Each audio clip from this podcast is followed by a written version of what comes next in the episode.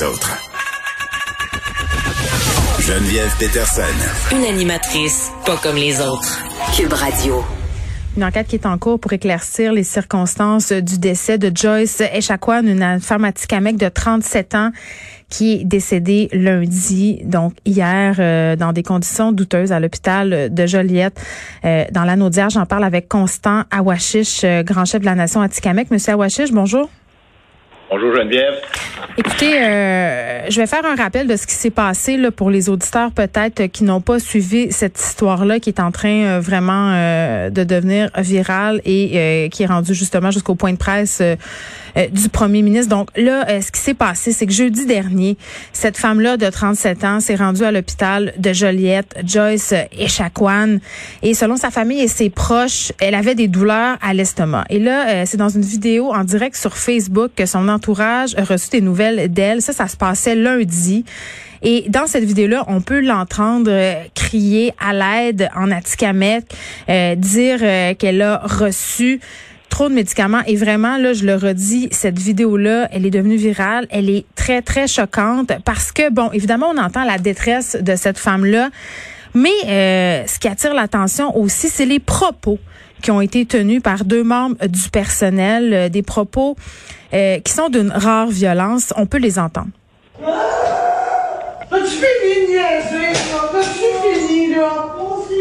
Calice! C'est déjà dans mon poste, là. Hey, t'es épaisse encore, là. Ben, t'as fait des mauvais choix, Madeleine. Ouais. Qu'est-ce qu'ils penseraient, ces enfants, de te voir comme ça? Euh, ouais. Hein? Pense à eux autres un peu. Le meilleur pour fourrer que d'autres choses, Hein? Surtout c'est l'autre tout ça. Des propos qui sont très, très euh, difficiles à entendre, mais je trouvais ça quand même euh, important qu'on qu'on écoute ce que ces deux employés-là euh, de l'hôpital ont servi comme traitement à cette femme qui est décédée. Constant ah chef, quand vous entendez des propos comme ça que ces infirmières auraient tenus, comment vous réagissez? Ah, je réagis, euh, je pense, comme la plupart des gens, là, on est très, euh, on est très troublé face à ce genre de propos-là. Hmm. Euh, c'est des, c'est, c'est, incompréhensible. je pense qu'il n'y a pas de mots pour décrire tous les, sentiments qui nous passent par la tête quand, en écoutant cette, cette vidéo-là. on se pose des questions. pourquoi en 2020 encore? Surtout moi en tant que parent, je me pose la question euh, est-ce que mes, mes, filles vont vivre ce genre de situation-là quand ils seront plus âgés? Euh, Il y a plein de questionnements qui se passent par, qui nous passent par la tête, euh, des gens qui nous partagent également. Euh, peut-être qu'eux aussi. Des membres de leur famille qui sont décédés dans des situations similaires. Peut-être qu'ils ont passé par la même chose, mais ils n'ont pas eu la chance d'avoir une vidéo pour prouver les faits. Euh, il y a beaucoup de partage présentement d'informations sur les traitements qui sont euh, qui sont euh, qui sont donnés aux autochtones, nous, aux Atikamekw par rapport dans les services publics. Oui, puis bon, François Legault a été interpellé pendant la période des questions sur cet incident-là qui est tragique. cette infirmière, une, une des deux infirmières qu'on peut entendre, a été congédiée. Est-ce que Bon, l'autre, on ne sait pas trop qu'est-ce qui va se passer avec elle. C'est pas encore clair, mais clairement, euh, au gouvernement, on prend la situation au sérieux. J'ai envie de dire, euh, c'est peut-être parce qu'il y a une vidéo. je sais pas. Ça, c'est moi qui le présume. Euh, le premier ministre, par ailleurs, qui évite savamment d'utiliser l'expression racisme systémique. Mais, mais je veux qu'on en parle du système. Est-ce, est-ce qu'il y a un problème avec le système de santé et les autochtones, les gens des Premières Nations?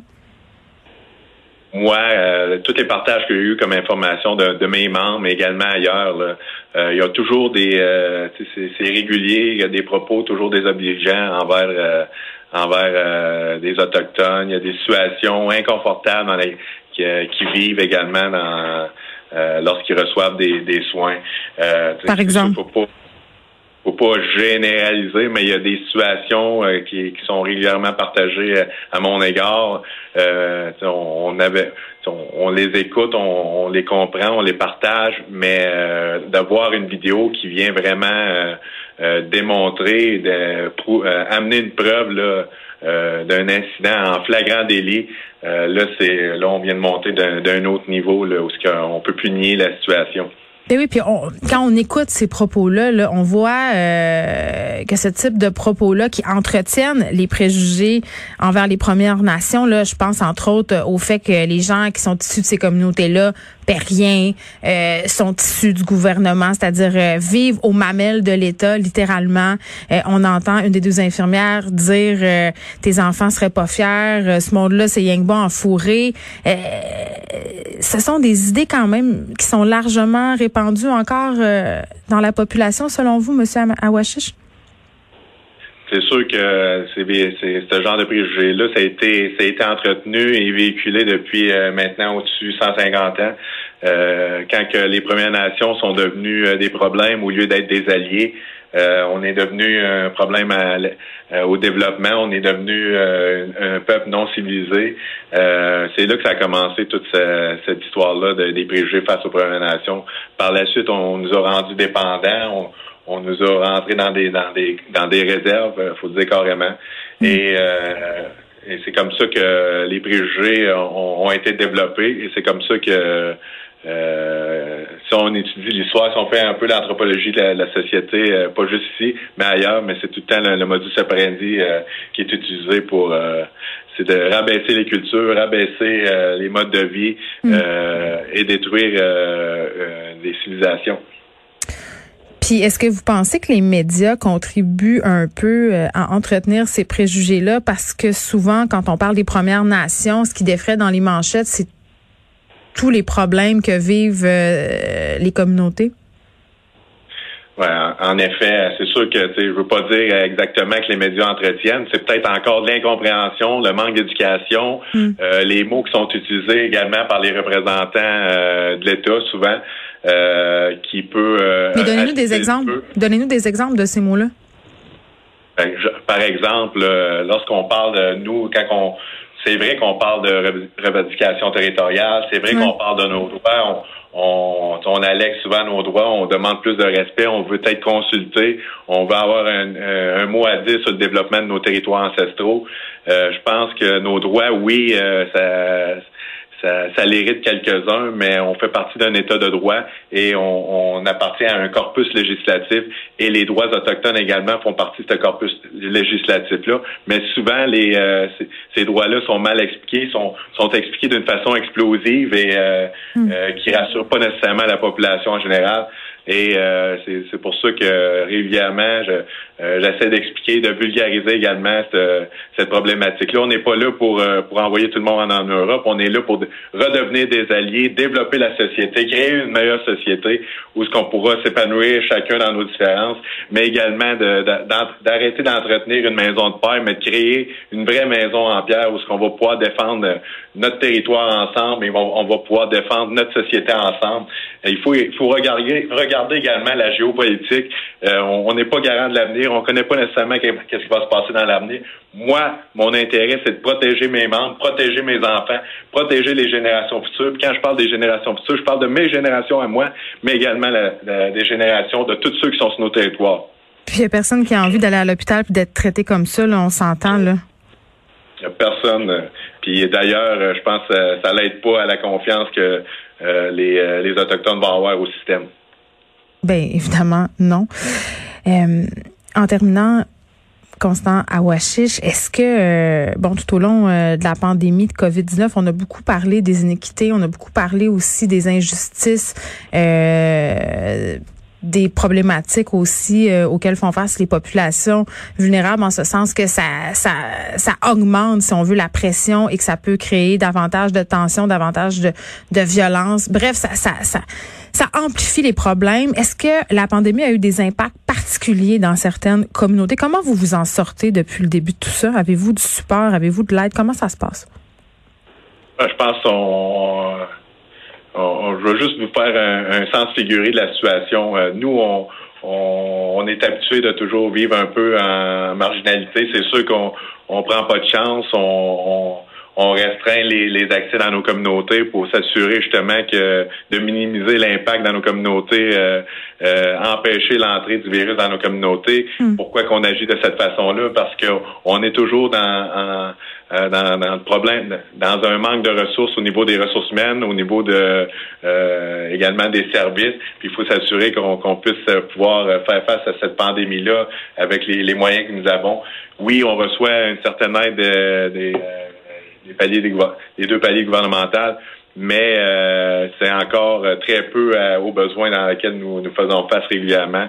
il y a des endroits encore où il n'y a pas l'eau courante, où il y a des conditions de vie qui sont très, très difficiles. Là, on a vu des images circuler dans les médias depuis quelques années. je ne vais pas dire des conditions dignes du tiers-monde, mais ça ressemble à ça pas mal. Ah, il y a des conditions encore pires que le tiers-monde, des places. mais chez les Atikamekw, on est quand même assez chanceux. on a quand même été euh, bien gouverné euh, euh, et de façon raisonnable. On a on a quand même des bons services, mais il y a encore beaucoup de manque à gagner au niveau de, la santé, de l'éducation et également du logement. tout ça crée des problèmes qui peuvent être explosifs en temps de pandémie. Maintenant, on utilise les moyens. Et juste pour finir mon propos tantôt, là, on est on est les il y, a, un grand panier, les gens pigent dans le panier, les euh, les, les, Canadiens, les Québécois puis dans le panier, puis les Autochtones arrivent en dernier. C'est il faut voir ça. Eh mon Dieu, c'est le temps que ça change. Constant Awashish, merci, grand chef de la nation Atikamek. On se parlait de cette terrible histoire, une dame qui a perdu la vie, euh, une Atikamek, son nom Joyce Echaquan. Elle avait 37 ans, elle est décédée le lundi 28 septembre dans des conditions douteuses à l'hôpital de Gillette. Évidemment, il va y avoir euh, une enquête euh, le 6 de la Naudière il va se pencher là-dessus, le coroner aussi. Et là, ça a attiré l'attention du gouvernement. Là, je rappelle qu'une des deux infirmières qui a tenu des propos violents problématique a été congédiée. Nombreuses euh, réactions de la classe politique, euh, notamment sur Twitter, la ministre Sylvie Damon, qui est responsable des affaires autochtones, euh, qui dit, écoutez, il faut absolument savoir ce qui s'est produit.